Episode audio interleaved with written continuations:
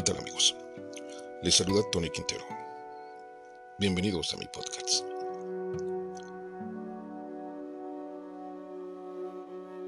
Guerra y hambre, la clave en la mayoría de los conflictos.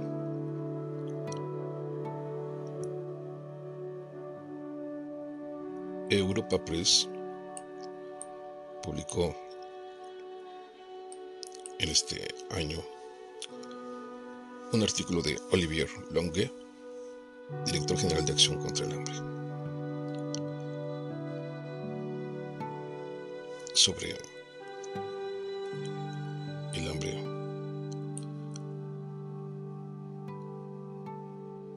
en los conflictos.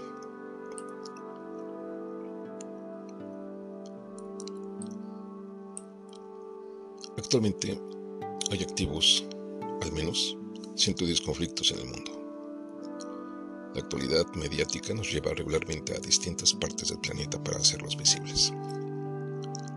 Normalmente a través de las víctimas consecuencia directa de la violencia, pero muy pocas veces se visibilizan las conexiones y factores específicos que hay detrás de muchos de los conflictos y que tienen que ver fundamentalmente con el hambre. Y presentar un mapa sobre la inseguridad alimentaria y conflictos en el 2022. Y señalan que si observamos el mapa que acompaña este artículo, podemos comprobar que más del 85% de los 258 millones de personas que padecen hambre aguda viven en países afectados por guerras y conflictos.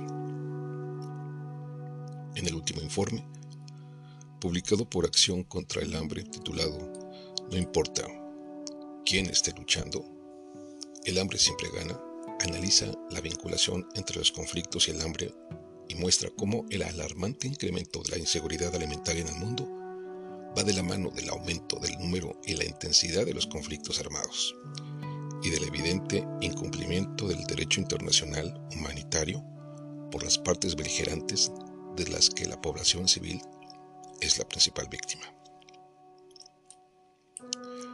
El informe sitúa a los conflictos como la principal causa de la grave crisis alimentaria y nutricional actual, más incluso que las crisis económicas o la crisis climática. Si profundizamos un poco más en las conexiones y factores, podríamos resumirlas en seis. 1. El obstáculo al acceso de cultivos y al pasto. No hay que olvidar que el 80% de las personas extremadamente pobres del mundo viven en zonas rurales y dependen de la agricultura y la ganadería para sobrevivir. 2. El saqueo o robo de bienes productivos y cosechas. En zonas rurales la producción agrícola es atacada como táctica política y económica. 3. La contaminación por minas. El número de víctimas provocado por este tipo de armas ha aumentado en los últimos siete años. Su uso desplaza y confina a poblaciones que pierden su capacidad de desarrollar sus medios de vida, afectando particularmente a zonas rurales remotas, agrícolas y pastorales. 4. La destrucción de servicios e infraestructuras básicos. El uso de armas explosivas en zonas pobladas destruye infraestructuras críticas como suministros de agua y alimentos, mercados, hospitales y escuelas. 5. Los desplazamientos forzados. En 2022 había 103 millones de personas desplazadas por la fuerza de sus hogares, un 15% más que en 2021. Por ejemplo, actualmente los combates en Sudán han obligado a cientos de miles de personas a abandonar sus hogares, amenazando con empujarlos a una mayor inseguridad alimentaria. 6 la obstrucción al acceso de la asistencia humanitaria y a los medios básicos de supervivencia. En países en conflicto, los bloqueos de puertos y carreteras interrumpen el comercio y la ayuda humanitaria, provocando hambre y malnutrición. Además, los trabajadores humanitarios son atacados y hay campañas de desinformación que socavan la percepción de neutralidad de sus actuaciones. El reciente informe publicado por Acción contra el Hambre incluye perspectivas de primera mano sobre las repercusiones de los conflictos en la seguridad alimentaria en países como la República Centroafricana, la República Democrática del Congo, países del Sahel como Níger, Nigeria, Mali y Burkina Faso, y otros como Colombia y Siria, con testimonios recogidos sobre el terreno. Ahora que se ha cumplido esta semana el quinto aniversario de la, de la resolución 2417 del Consejo de Seguridad de las Naciones Unidas, ha llegado la hora de tomar medidas para asegurar su aplicación y garantizar la protección de la población civil en los conflictos, entre otras cosas, velando para que el hambre y la inseguridad alimentaria no se utilicen como arma en los conflictos armados a expensas de las personas vulnerables.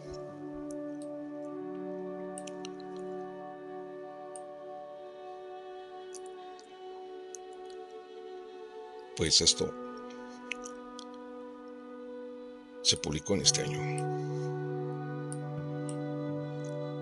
ante conflictos que se están viviendo en todo el mundo.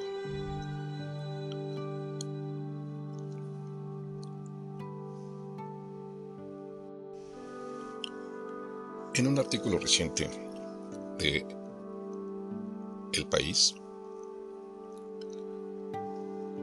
sobre alimentación,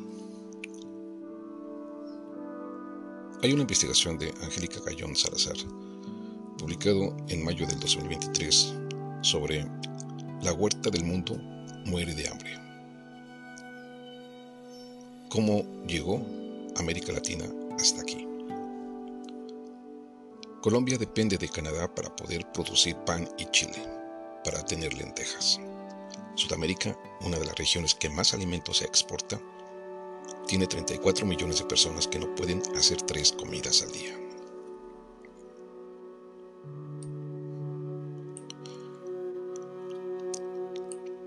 Si mañana un conflicto internacional cerrara de tajo el comercio con Canadá, como ocurrió con Ucrania en marzo de 2022, en los inicios de la guerra con Rusia, América Latina se vería, en palabras de los expertos, muy estresada por la falta de alimentos esenciales.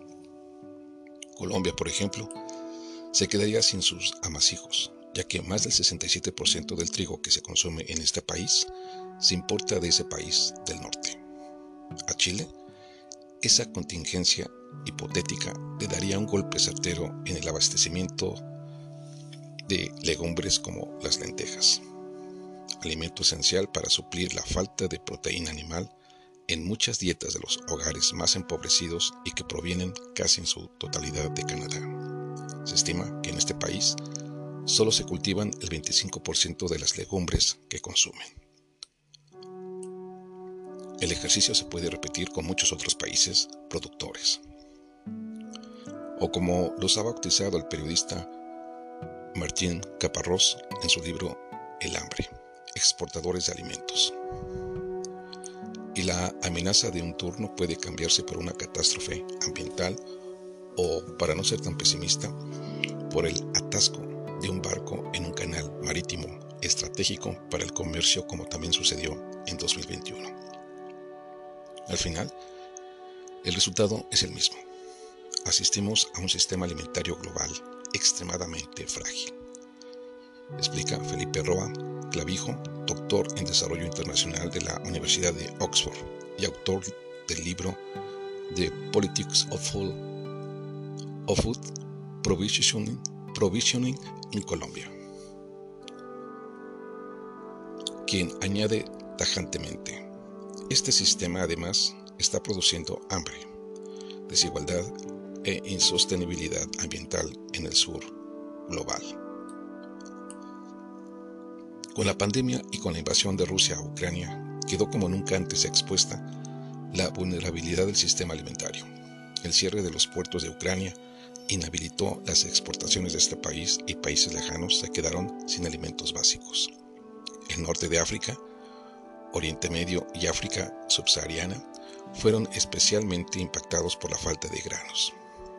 Pero no hay que, pero no hay que recurrir a casos hipotéticos y extrapolar lo que ha ocurrido con Ucrania para evidenciar los estragos para América Latina de un sistema que ha minado la soberanía alimentaria y ha hecho que territorios enteros dependan de otros a kilómetros de distancia, casi en su totalidad, para poder abastecer las comidas necesarias para su población. Según el más reciente informe de la Agencia de Naciones Unidas para la Alimentación, FAO, con cifras de 2021, 34 millones de sudamericanos tienen hambre. Dentro de Sudamérica, en Perú, alrededor de la mitad de la población experimenta inseguridad alimentaria, moderada o grave. En Argentina, Ecuador y Suriname afecta a casi el 37% de la población, asegura el documento. Pero, ¿cómo en la despensa del mundo, una de las regiones que más comida exporta, muchas personas se acuestan con el estómago vacío? Latinoamérica es una superpotencia exportadora de alimentos. Esto mediado, en parte, por la alta producción de soja y cereales producidos en Brasil y Argentina para que las vacas chinas tengan comida. Pero a su vez es una región sumida en una profunda inseguridad alimentaria y de unos preocupantes niveles de malnutrición, como lo ha advertido recientemente la FAO. Enfatiza Roa Clavijo. Menos campesinos y más monocultivos. La investigadora Daniela Paula Gack del Departamento de Gestión e Innovación Rural de la Facultad de Ciencias Agronómicas de la Universidad de Chile detalla el caso de su país para dar luces ante esta preocupante paradoja. Nuestra producción de alimentos para consumo interno en Chile está casi enteramente en manos de los pequeños productores, pero tenemos un tejido social muy deprimido en los espacios agrícolas. No tenemos un campesinado activo, sino más bien uno que ya no quiere trabajar en el campo y que además no puede acceder al agua, que es un bien privado. Si cada vez existen menos campesinos, entonces nuestra seguridad alimentaria está cada vez más vulnerable. Al complejo panorama, según la académica, hay que sumarle millones de hectáreas de territorio dedicados a los monocultivos forestales, frutícolas, cultivos de uva y berrías, de la mano de una agroindustria que ha buscado una vocación productiva para cada territorio y lo ha monopolizado, sin permitir que se diversifiquen los alimentos que se cultivan, ni haya espacios para los pequeños productores. Por ejemplo, la producción de cerezas es tan importante y ha aumentado a un grado tal el valor de la tierra, que es poco rentable para los pequeños productores insistir en cultivar. Por eso optan por vender sus parcelas para producir berrías para el mercado chino. Conozco lugares rurales en donde no tienen producción de alimentos frescos para su consumo. La mayoría de lo que producimos se va a la exportación y tenemos que importar lo que necesitamos comer a precios del mercado internacional. Explica GAC. En Colombia, la dependencia del trigo y del maíz que proviene de Canadá y Estados Unidos y que hoy encarece en cifras históricas productos de la canasta básica local, se cocinó bajo factores parecidos. Durante la Segunda Guerra Mundial, con el Plan Marshall, Estados Unidos empieza a mandar trigo y cereales para la reconstrucción de Europa. Ante esa contingencia, Colombia se queda sin trigo y sin cereales, y se vio obligada a volverse autosuficiente en granos. Veías en la sábana cultivos de todos los colores, pero eso duró muy poco. Cuando este plan termina, todos los excedentes de cereales de Estados Unidos vuelven a venir en forma de caridad a nuestros países y eso socavó la economía del grano, explica Felipe Rua Clavijo. Con la apertura económica en los años 90, resultado del consenso de Washington, se extrema esta situación y al no tener una buena oferta nacional, se termina por favorecer a Estados Unidos. En 2021, a cifras de julio, se habían importado más de 5 millones de toneladas de maíz a Colombia, mientras que la producción local apenas superaba 1.5 millones de toneladas. La paradoja latinoamericana. Las promesas de la llamada Revolución Verde, modelo implantado entre los años 40 y los 70 con la intención de satisfacer la demanda de alimentos a nivel mundial, no calculó los estragos sociales y medioambientales que acarrearía, que acarrearían los sistemas alimentarios los sistemas alimentarios producen hoy un tercio de los gases de efecto invernadero y dejó en evidencia que un aumento en la productividad agrícola no significaba necesariamente mayor acceso a la alimentación. Por su parte, las fantasías creadas extendidamente en la región con la firma de los tratados de libre comercio pondrían en evidencia los estragos de un modelo que cambió su foco de eliminar el hambre de muchos para pensar en aumentar los ingresos de unos pocos.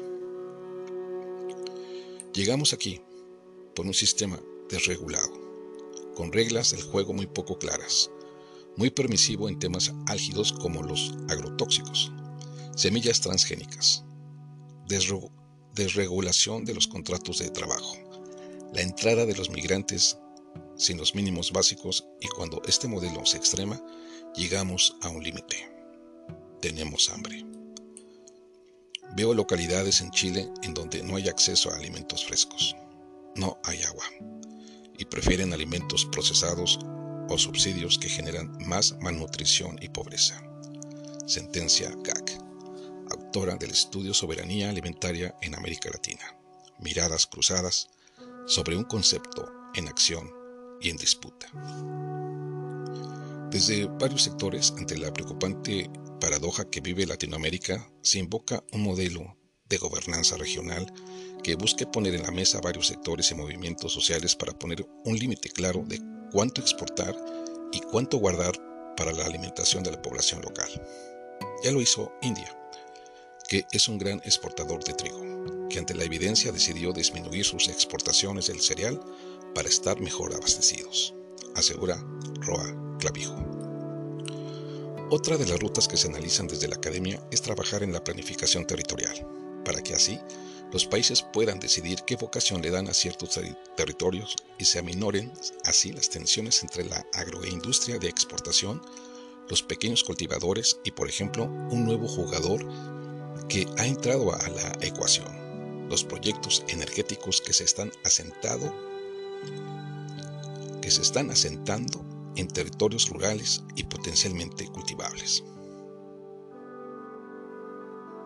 Es urgente que el tema de la alimentación sea tomado como parte de la seguridad social, así como se ha incluido el acceso al agua, a la educación y a la salud. La seguridad social tiene que ver con la seguridad alimentaria. El Estado tiene que velar por el acceso a los alimentos.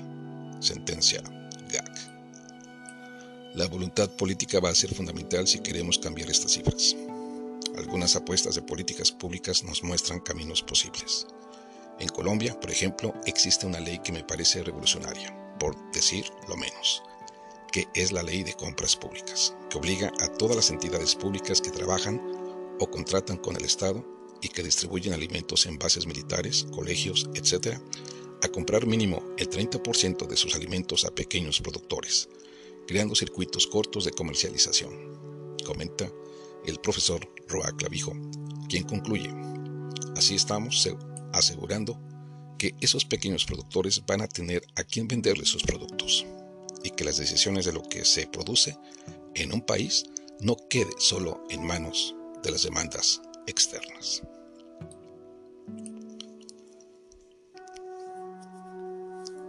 Pues así la situación del hambre en el mundo y también muy cerca de nosotros ya en América Latina. Amigos, nos escuchamos en nuestra próxima edición. Hasta pronto.